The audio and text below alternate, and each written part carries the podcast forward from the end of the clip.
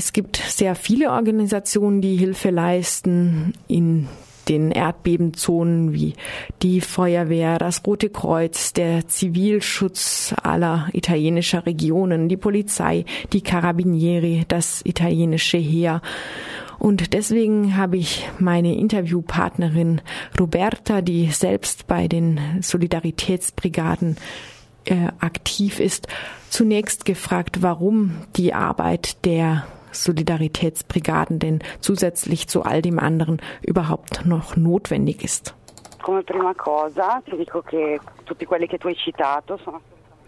Zunächst alle, die du genannt hast, sind absolut notwendig, vor allem in der Notfallphase, in der zuerst Leben gerettet werden muss. Aber sie bewegen sich auf einer institutionellen Ebene. Die Arbeit der Brigaden der aktiven Solidarität dagegen ist wichtig, da sie im Vergleich dazu mitten unter die Leute gehen und dort direkt versuchen, die Bedürfnisse der Bevölkerung zu verstehen, von jedem Einzelnen unter all denen, die wir treffen. Und sie sind, und wir sind so etwas wie ein Scharnier zwischen den Bedürfnissen der Menschen und den Institutionen. Denn wir ersetzen sie nicht, sondern wir arbeiten mit den Kommunen, dem Zivilschutz, der Feuerwehr und allen zusammen. Aber wir sehen uns als Sprachrohr. Nein, mehr noch, wir arbeiten mit der Bevölkerung. Das machen die institutionellen Hilfseinrichtungen in der Regel nicht. Sie geben Regeln und Informationen von oben nach unten weiter. Wir arbeiten von unten nach oben. Cosa che un ente istituzionale di solito non fa, emana delle regole o dice delle cose dall'alto verso il basso, noi siamo per il ba dal basso verso l'alto. Die Idee so eng mit der Bevölkerung zusammenzuarbeiten, ist bei dem Erdbeben in Lakia entstanden. Was waren eure Gründe, mit dieser Methode zu beginnen? Le die Brigaden der Solidarität sind tatsächlich am 6. April 2009 in L'Aquila entstanden, als eine Gruppe von Leuten spontan aufbrach, um der Bevölkerung ihre Solidarität zu bringen.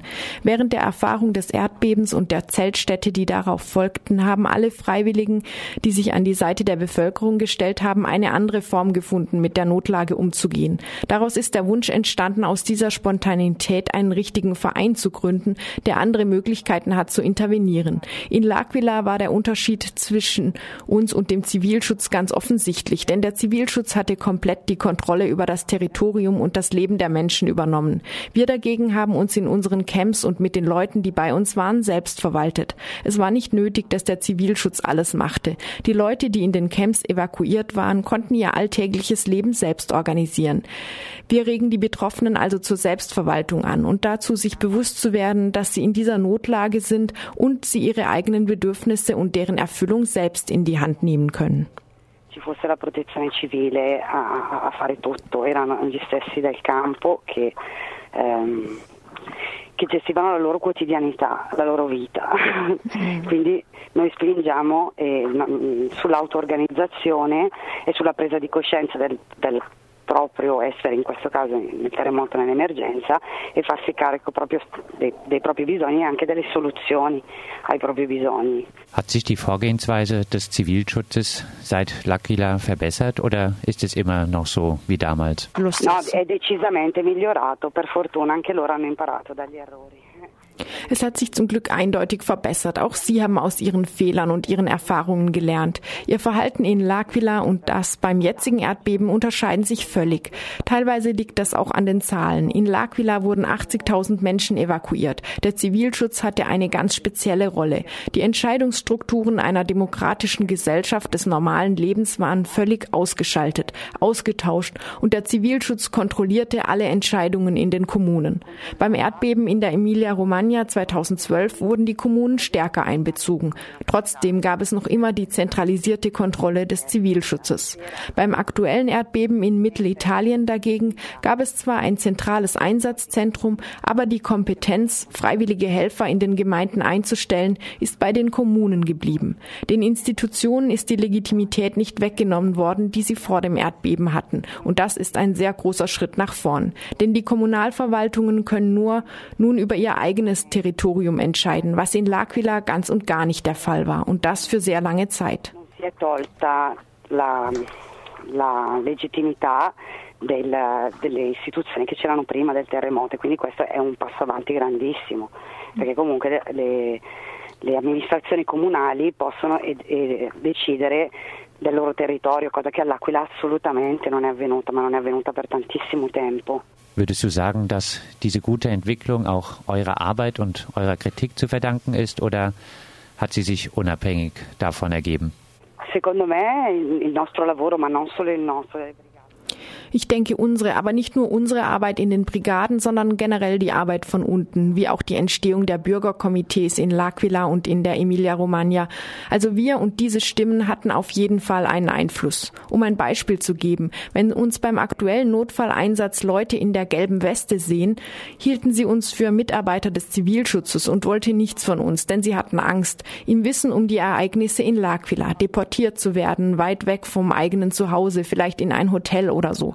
Aber das passiert jetzt nicht mehr. Und es war sicherlich dank der Stimmen von unten, dass sich das verändert hat.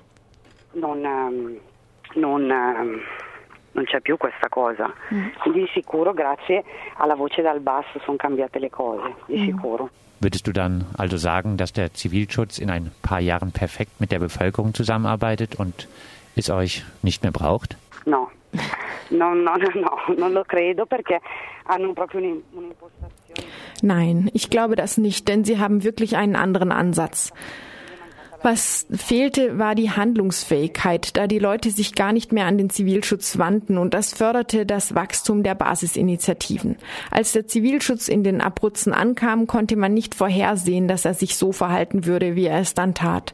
Das heißt, dass er dich völlig unbeweglich machen würde, so dass du nicht einmal entscheiden kannst, um wie viel Uhr du essen willst. Die Leute dachten, es würden nette Freiwillige ankommen, aber nach und nach haben die Leute verstanden, dass der Zivilschutz ein paramilitärischer Organismus ist. Und das ist noch immer sein Ansatz. Nur dass die Kompetenzen, die dem Zivilschutz von der Regierung verliehen werden, inzwischen geringer sind, auch dank der Initiativen der Bürger. Was in den nächsten Jahren geschehen sollte, ist, dass mehr Vereine wie unserer entstehen, dass die Bürger ein besseres Bewusstsein dafür entwickeln, wie in solchen Fällen Solidarität und Hilfe entsteht. Mhm. Mit welchen Methoden arbeitet ihr? Ich erkläre das am Beispiel von Aqua Santa Terme, einem der Dörfer bei Ascoli, die jetzt vom Erdbeben betroffen waren. Dort organisieren wir zusammen mit der Kommune, einer Gruppe von Asylsuchenden, die uns helfen, und einigen Evakuierten die Kantine des lokalen Camps.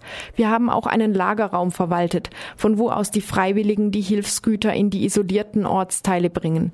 Die Selbstverwaltung und die Solidarität in sind unsere Weise zu zeigen, dass man auf Notsituationen in anderer Weise reagieren kann, indem man den Teil der Bevölkerung unterstützt, der sich bestimmten institutionellen Antworten auf diese Notfälle verweigert. In Amatrice haben wir einen solidarischen Raum mit Lagerräumen und Booten für die Hilfsgüter. Was wir mit unseren Methoden erreichen, ist, dass wir sowohl die lokale Bevölkerung als auch die Freiwilligen mit einbeziehen, um selbst aktiv zu sein, ohne auf eine vorgefertigte Reaktion der Institution zu warten.